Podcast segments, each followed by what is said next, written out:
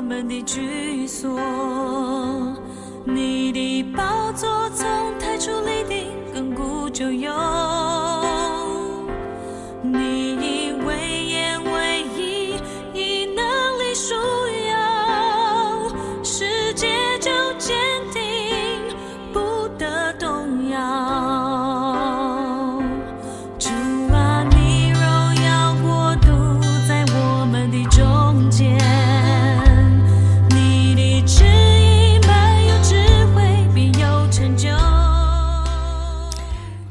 弟兄姐妹，大家早安，大家平安。亲爱的好朋友们，你们好吗？呃，愿神圣灵的恩典天天充满我们的心。啊、今天我们要来读十一章了。啊、在读十一章之前，啊、我还是很回味着第十章的最后一句话，就是我们不离弃我们神的殿。啊、那么感觉到修建城墙这个硬体慢慢的完成了，但是其实最大的工程是谁要住在这个城里 啊？最大的工程不是硬体，硬体结束了，然后呢，那个软体是什么？那软体就是你跟我啊，就是啊，住在这个上帝为我们准备的这个啊生活的形态的里面，这才是一个更重要重建的过程。今天我们要来读十一章的第一节到第三节。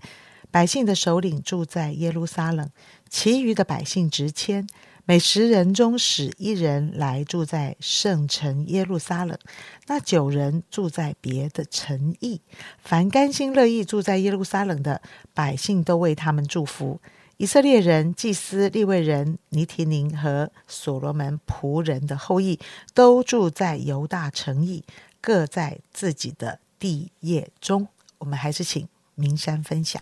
亲爱的弟兄姐妹，大家平安，大家好。呃，我们读尼希米记的时候，诶，大家不晓得心里面会不会有一个发现跟疑惑，想说，诶，其实，在尼西米记第六章的时候，耶路撒冷的城墙的重建工作其实就已经完成了。好，但是呢，我们就发现，诶，到了第七章，尼西米呢，他做了一次整个人口普查的一件这样的一个工作。那七章三七十三节就提到说，于是祭司、立位人、守门的、歌唱的、民中的一些民，尼提宁并以色列众人各住在自己的城里。诶，好像这个经文在七章七十三节的最后一节结束以后，其实蛮接得上刚才杨姐帮我们读的第十一章的经文，讲到以色列人他们的首领住在耶耶路撒冷，然后他们的这些的生活好像要开始了，感觉应该是要准备呃呃这个。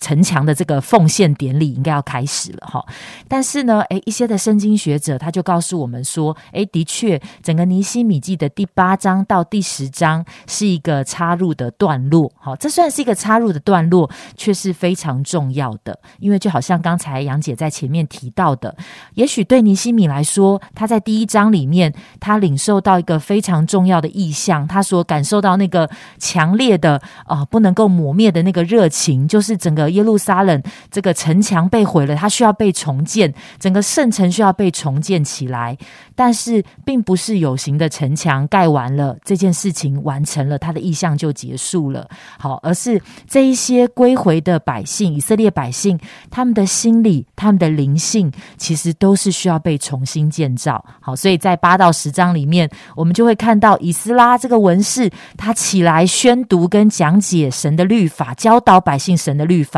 他们过祝棚节，他们回想上帝的工作，他们欢乐的敬拜神，他们也为罪忧伤痛悔，他们也在神的面前重新的立约。好，这个对于整个以色列民他们的重建，这个百姓不只是一个有形的外面的城墙被建立，而是这一群百姓重新的被建造起来，这是非常重要的过程。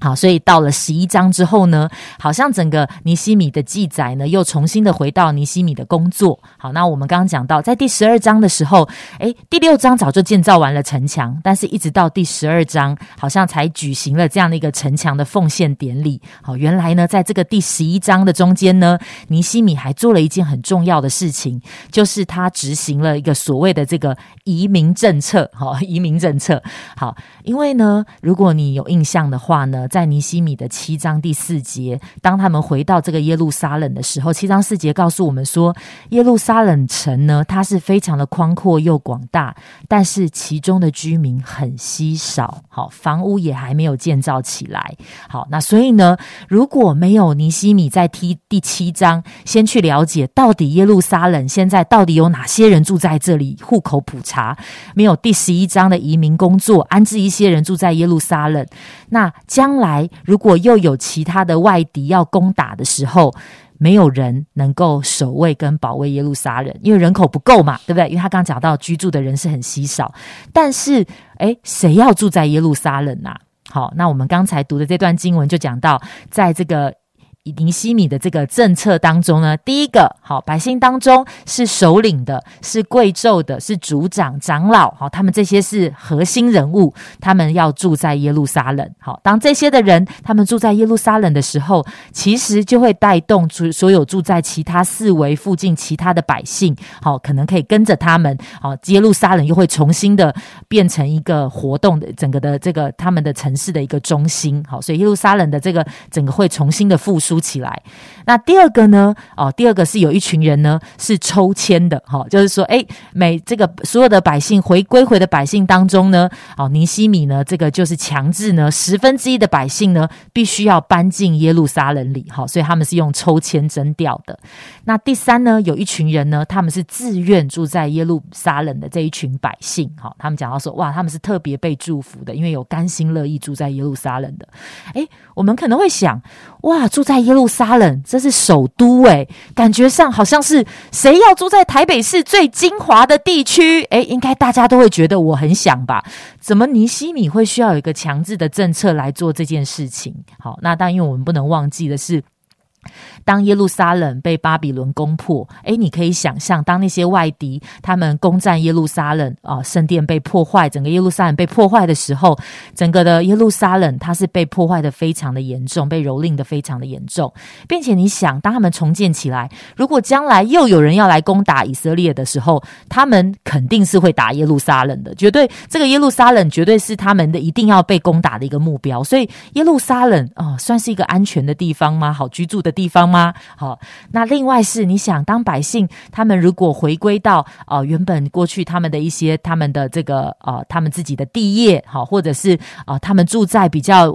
郊区，好那边地方可能有比较大的一些空间啊，有一些的农田啊，可能对这些回归到整个啊以色列地的犹大地的这些百姓，对他们而言，如果他们想要一个重新的开始，有一些经济的发展，也许在一些邻近的地区，在他们的那个时候，他们有田有。地方可以重新的恢复，在经济的发展上面，也许也是一个好的开始。好，所以呢，我们刚才讲到了，诶，对于要必须有人住在耶路撒冷，他要能够有军力、有人力可以保卫、守卫耶路撒冷，这是必须的。但是如果是你，你会成为那个自愿住在耶路撒冷的人吗？好，我记得有一个老师曾经跟我分享，他的儿子呢，在美国的一个教会里面长大，然后接受装备，他也参与许多的服饰。那他所参加的这个教会呢，是一个非常的积极传福音。他们常常在想，我们要开拓新的会堂，好这样的一个教会。好，所以呢，有的时候当教会有想到说，诶，我们要去某个地方，我们想要开始一个新的教会，在那里传福音的时候，